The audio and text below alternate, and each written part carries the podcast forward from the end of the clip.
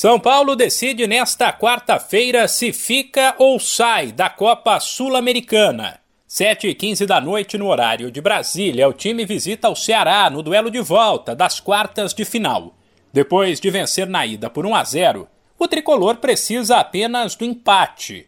Sem condições de brigar no Brasileirão, o São Paulo decidiu priorizar as Copas, a do Brasil e a Sul-Americana por isso, o técnico Rogério Ceni deve mandar a campo o que tem de melhor entre os nomes que estão disponíveis. Além dos atletas que já estão há tempos no departamento médico, casos de Luan e Arboleda, por exemplo, o tricolor não terá o lateral Rafinha.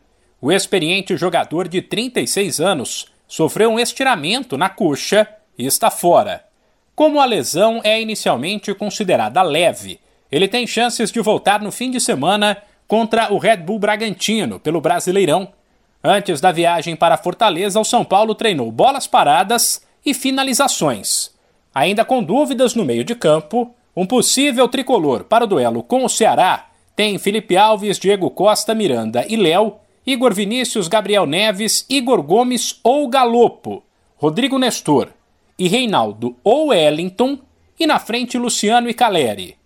Independentemente dos escolhidos, o técnico Rogério Ceni acredita que o time conseguirá virar a chave depois de mais um tropeço no Brasileirão no fim de semana e avalia que a fase ruim no Nacional, com a equipe de olho na zona de rebaixamento, não vai interferir nos torneios de mata-mata. Não, não, no jogo de, de Copa não influencia.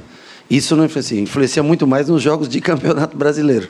Porque o jogo de Copa, todo mundo sabe que se não ganhar, se não, não classificar, é o último. E aí acaba e você. E é, é, eu falo por isso que as Copas elas são. Ela só não é ilusória para quem chega lá na final e é campeão. De resto, ela, ela ilude você e faz você perder muito tempo em campeonato brasileiro, faz você não abrir mão de rodadas, mas ter que jogar pensando que quarta-feira você tem um jogo decisivo. Quem avançar de Ceará e São Paulo enfrenta na semifinal o Atlético Goianiense. De São Paulo. Humberto Ferretti.